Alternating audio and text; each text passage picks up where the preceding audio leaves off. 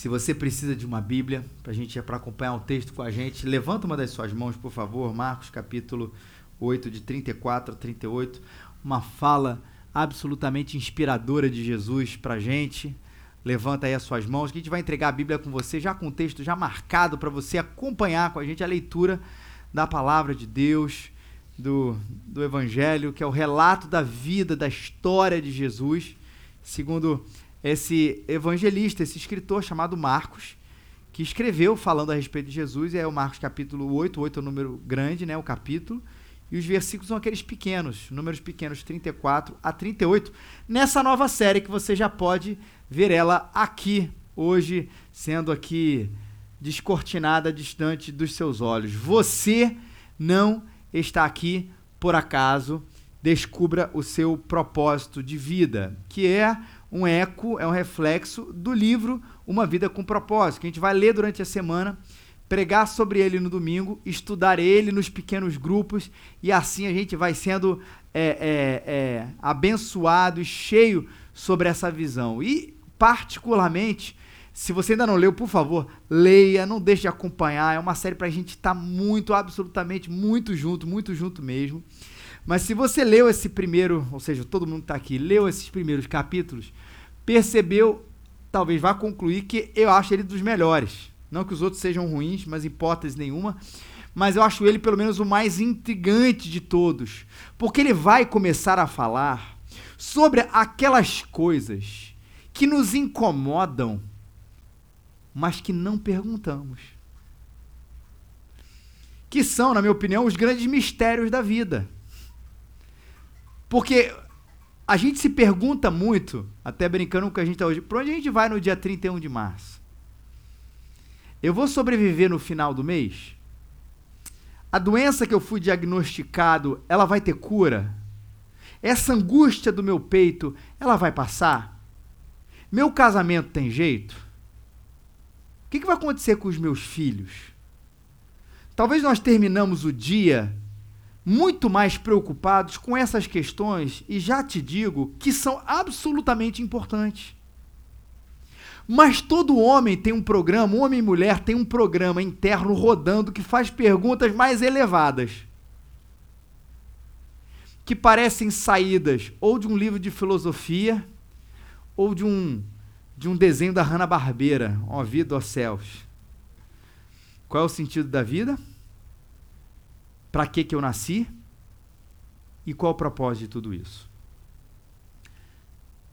E por que, que eu digo que acho essas questões, acho não, tenho certeza que elas são as mais elevadas? Porque, digamos, que todas essas questões que eu levantei aqui agora sejam respondidas para você nessa semana. A gente vai descobrir que recebemos uma doação de um terreno de mil metros quadrados e a doação para construir a casa. Se essa semana que tem uma questão importante no seu casamento, o seu marido ou a sua mulher chega para você e fala assim: "Olha, eu te amo, desculpe por tudo. Eu quero reatar, ou eu quero ser feliz, que a gente seja feliz daqui para frente." Seu filho dê respostas positivas a respeito a, daquilo que você tem orado, que você tem insistido, lembrando são coisas importantes. Você conseguiu fazer com que o seu final do mês ele realmente termine no dia 31 e não termina no dia 15. Aquele emprego que você está sonhando, que você está procurando, talvez desempregado há tanto, tanto tempo, você essa semana recebe uma ligação e você seja empregado, a angústia saia do seu peito, tudo isso acontecendo nessa semana. Vamos imaginar que isso seja isso. Ainda assim, eu vou te perguntar qual é o propósito de tudo isso. Qual é o sentido de tudo isso? Qual o criador dessas circunstâncias? Tem gente por detrás? Ou a gente vai cantar com toda alegria aquela música linda, O Acaso Vai Me Proteger? A música é um barato, mas tem um problema bizarro do nosso, da nossa leitura de mundo. Porque realmente, né, a gente vai olhar para o final da vida, poxa, eu queria ter feito mais isso, queria ter uma vida importante sobre a, como a gente vai viver os nossos dias aqui.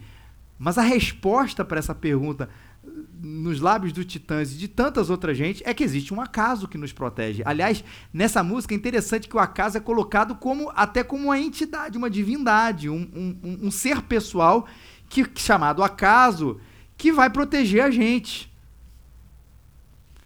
Mas o todo teteiro a gente está tentando dar sentido para isso, ainda como eu disse, isso esteja rodando lá no fundo do nosso computador, da cabeça e do coração. A gente preocupado com o mais imediato que está na nossa tela, mas lá dentro da gente, a gente está preocupado qual é o propósito de todas as coisas. Para que, que eu vivo? Eu devo ter filho? Eu devo matar de trabalhar? Eu devo trabalhar?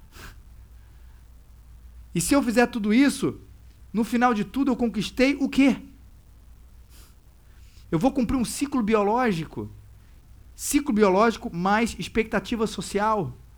Eu vou nascer, crescer, reproduzir e morrer, e aí meu ciclo biológico está cumprindo, e meu ciclo social, eu vou fazer isso morando num apartamento legal, fazendo viagens interessantes e tendo uma certa proeminência na minha sociedade ou na minha micro sociedade, e aí terminei minha vida, eu vou te perguntar ainda, para quê?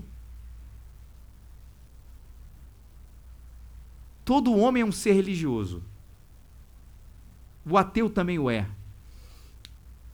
Não porque apenas nega alguma coisa, mas porque o tempo inteiro estamos à procura de sentido. Tem gente que vai tentar achar o sentido no trabalho. Tem gente que vai tentar achar o sentido no prazer. Tem gente que vai tentar achar sentido no dinheiro, tem gente que vai tentar achar sentido na sexualidade, tem gente que vai tentar achar o sentido no sucesso, tem gente que vai tentar achar o sentido na própria filosofia, seja lá para onde for, mas o fato é que todos nós um dia tomamos uma carona, falar aqui, uh, uh, num trem, nesse trem bala parceiro, para tentar achar alguma coisa que faça sentido diz por isso eu morro e para isso eu vivo.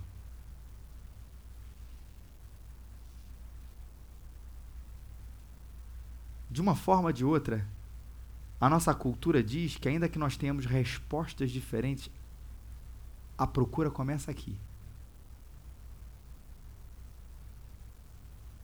Ouça o seu coração, não é? De uma forma ou de outra, a cultura, seja para respostas diferentes, ela diz que a procura, a busca começa e termina aqui. Sonde você. Sonde o seu coração e você achar a propósito. Até antes de dizer que a resposta não está aí, onde ela está, é sempre importante lembrar que se eu procurar no meu coração, aquilo que eu devo fazer e aquelas coisas pela qual eu devo me apaixonar.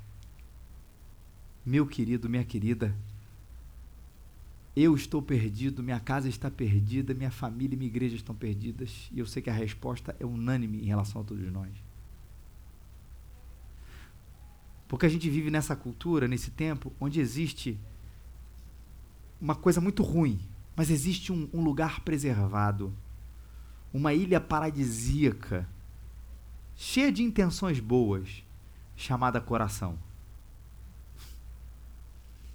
E é só você ver uma tragédia que a todo dia pipoca, seja em Suzano ou na Nova Zelândia, ou a da próxima da semana que vem, ou do próximo mês, que a gente vai perceber que esse lugar não é uma ilha paradisíaca intocada, cheia de belezas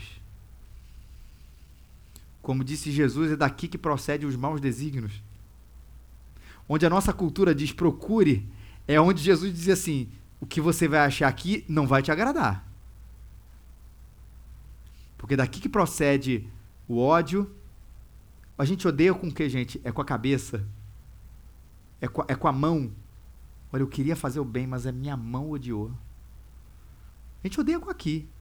A mão odeia quando bate, quando é violenta, não porque ela fez uma coisa contrária ao coração, mas porque ela justamente obedeceu ao coração.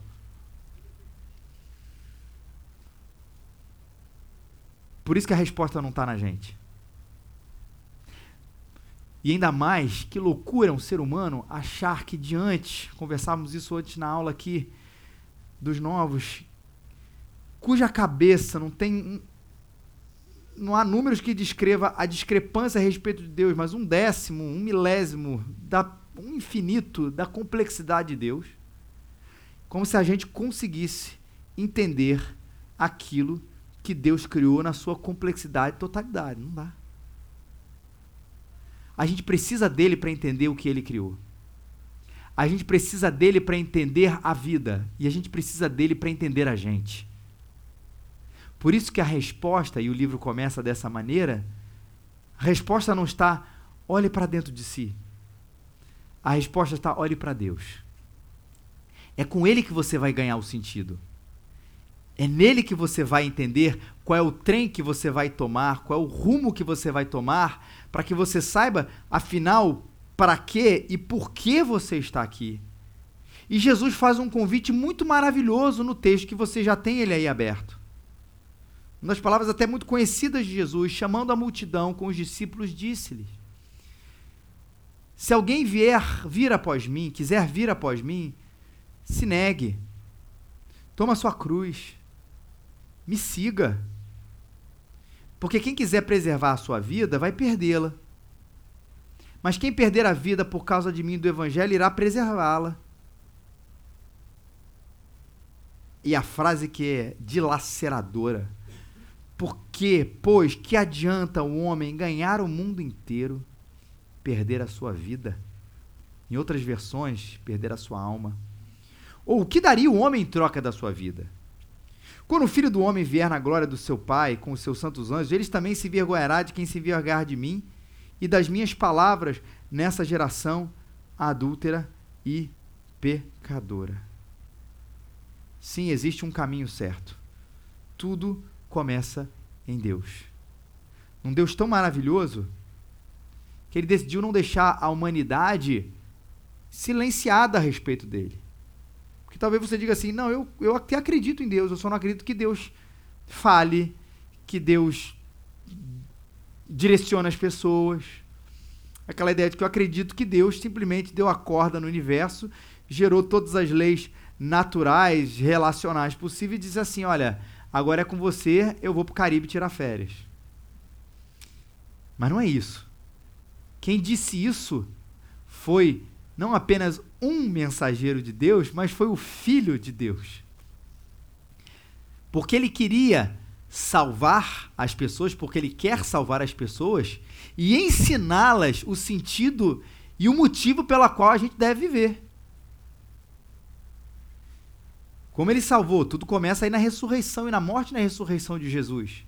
O ser humano está perdido.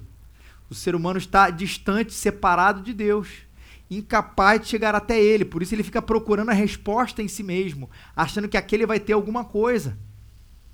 Mas esse ser humano separado de Deus não pode achar Deus por si mesmo e tenta achar, construir respostas ídolos no seu próprio coração. Isso não dá em absolutamente nada. E Deus mandou o seu próprio filho, Jesus, para que esse problema da separação entre o homem e Deus fosse resolvida, o homem e Deus fossem reunificados e a gente se tornasse filho de Deus.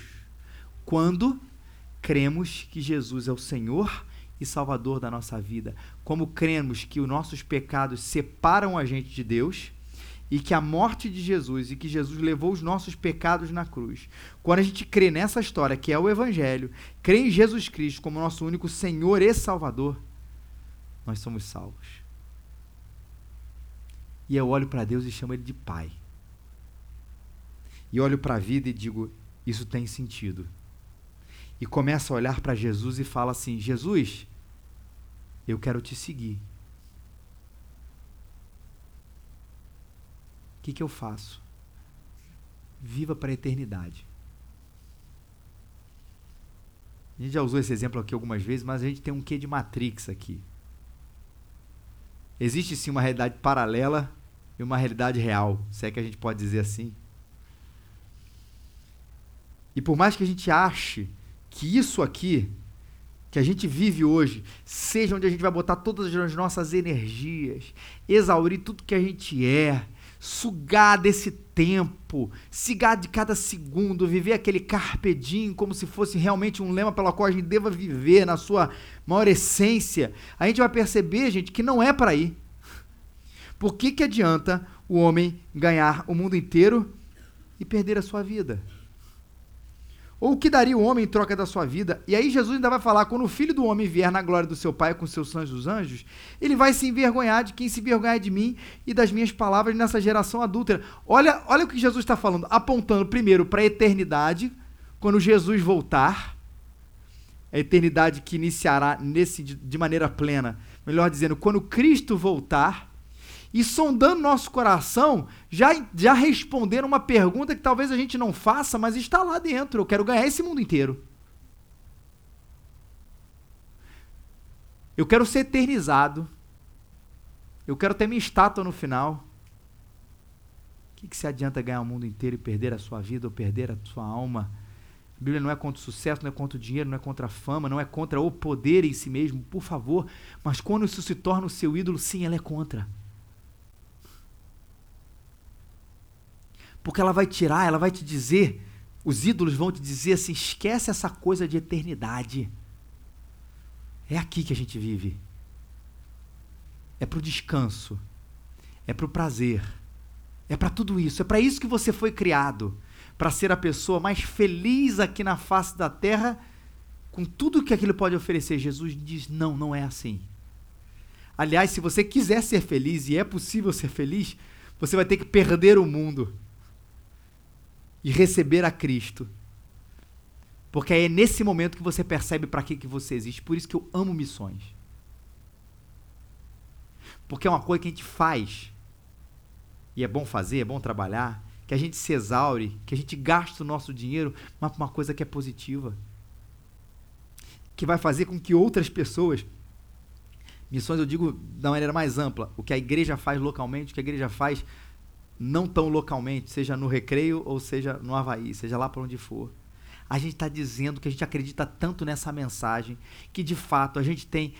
Nós temos, não porque nós somos inteligentes, mas porque nos foi revelada a nós a resposta para essa vida, não porque eu sou absolutamente nada, mas porque Jesus falou isso, que eu quero levar e gastar tudo que eu faço, o que eu sou, para que todo mundo conheça essa resposta. E aí é só nesse sentido, só nesse sentido que eu quero dizer, eu queria ganhar o mundo inteiro. Não ganhar o mundo inteiro sendo alguém importante, mas que o mundo inteiro fosse ganho para Cristo, porque quando ele é ganho para Cristo, a gente está com o nosso coração na eternidade. Mas quando a gente ganha ele para nós mesmos, a gente tem tudo, mas não tem nada. A gente tem dinheiro, mas não tem felicidade. A gente viaja, mas não tem satisfação. A gente é promovido, mas a estima continua lá embaixo. E seja ainda que a gente tenha a estima lá em cima, o, o valor lá em cima, no final de tudo a gente não sabe para quê. Porque você foi criado para a eternidade.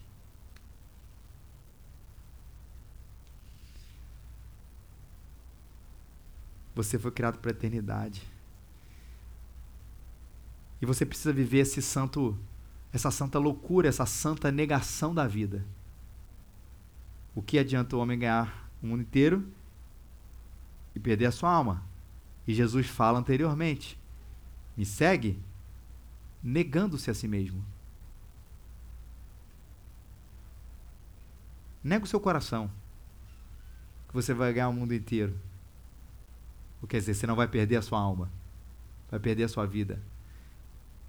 Parece paradoxal. É contracultural, mas não é nada paradoxal. Que como eu falei, quando a gente olha lá para dentro, a gente vê tanto ídolo. A gente vê tanta ideia equivocada a respeito da felicidade, que a gente precisa tirar isso e substituir para aquilo que de fato fomos criados. Ora, se a resposta não está em mim e a resposta está em Deus, eu preciso cada vez mais negar essa voz que grita com ferocidade dentro de mim que a resposta está em mim. Por isso que negar-me traz uma felicidade maravilhosa. Não porque é um exercício de ódio a mim, não porque é um exercício de desprazer a mim, não porque é um exercício de infelicidade, mas é aquele exercício de tirar de tudo que há de mais velho e ruim, mas que eu de alguma maneira me apego ali para ser substituído para aquilo que sim, que é sublime, que é andar com Jesus. Para aquilo que dá sentido, que é andar com Jesus. Que é andar com ele, que é viver para ele. Por isso que negar-se é tão bom. A ideia não é abrir mão de uma viagem maravilhosa quando Jesus fala isso pra gente. A ideia é que você entrou e você viu no seu armário, você viu na dispensa tanta coisa, tanto mofo, tanta aranha, tanta coisa bizarra que você fala assim: ah, para isso ser novo, tem que tirar tudo. Tem que tirar tudo para que isso aqui seja novo. É isso que Jesus está querendo dizer com isso. Mas eu gosto também de um, de um ainda sobre esse assunto, de uma pregação que eu vi há muitos e muitos, muitos anos atrás. Que é viver pela teologia do tanto faz. Quando Jesus fala, negue-se a si mesmo, me siga, a gente vai viver para Ele. E a teologia do tanto faz, ela diz o seguinte: e se eu viver para Ele e eu tiver uma morte na minha frente, tanto faz, eu vou viver para Ele. Mas e se eu viver para Ele e eu, te, eu perder tudo? Tanto faz, eu vou viver para Ele. Mas se eu viver para Ele, de repente, a minha vida até subir de alguma maneira no meu trabalho, não sei o quê, tanto faz. Viva para Ele. Mas a questão é que a gente não é, não é para a gente ser medido pelas consequências. Por isso que a gente precisa tomar a nossa cruz. A cruz para Jesus era um símbolo disso. Era o castigo mais cruel do Império Romano para um malfeitor. Mas se você olhar bem para a gente ou para a história de Jesus, é o símbolo da fidelidade dele. Ou a consequência da fidelidade dele. Jesus foi fiel e no final de tudo ganhou uma cruz de presente. Não essa bonitinha que a gente tem aqui, ou que às vezes tem na nossa camisa, ou que a gente tem pendurado no peito, mas um símbolo de absolutamente dor. Eu falo de Cristo, eu vivo para Cristo, não me retribuem com amor, tanto faz, viva para Cristo. Eu vivo para o Evangelho e o presente pode ser até um aparente sofrimento até uma vida complicada, tanto faz. Não viva pelas consequências. Toma sua cruz. Vá em frente. Isso dá sentido, isso vale a pena. E segue, gente, para a gente terminar. Eu tiro o meu armário, tiro as coisas ruins do meu armário. O armário é meio complicado, né? Tiro as coisas ruins da minha dispensa. Eu tomo a minha cruz vivendo para eternidade, seja lá o que me espera, eu viverei para Cristo e agora eu dou o passo, eu sigo. E seguir não é vir à igreja. Ou faz parte do seguir até vir à igreja, mas não é o, o, a chegada do negócio. Cheguei, tomei o passo, vim à igreja. Seguir é viver a sua vida absolutamente, inteiramente para o Evangelho. É na sua visão de mundo é na sua ética, é no seu propósito, é na sua obediência, é no seu tempo, é no seu relacionamento. É no que você faz com tudo que você é e do que você faz e é e pensa e, e tem. É uma nova postura diante da vida que foi reconstruída não por você, mas por Cristo habitando no seu coração. Siga. Você vai entender o que é ter uma vida com sentido. Meu querido minha querida, terminando aqui. Você precisa perder o controle. Se você ainda de alguma maneira quiser segurar a vida nas suas mãos, achando que você tem as respostas, que Deus talvez Deus, Deus, talvez tenha 10% das respostas, mas você tem 90, que ele tenha 50 e você 50. É uma construção conjunta a vida. Se você ainda acha isso, você vai perder a sua vida. Mas se você perder e dar essa tudo para ele por completo, você que já conhece a Cristo, entregar por completo, você que ainda não conhece a Cristo, se entregar por completo, pode ter certeza que a promessa do evangelho, quem quiser salvar a sua vida vai perdê-la, mas quem perder a sua vida por amor e do evangelho, você vai encontrar. É preciso perder para encontrar o real sentido. Não está em você, tudo começa em Deus. Vamos orar, vamos ficar de pé.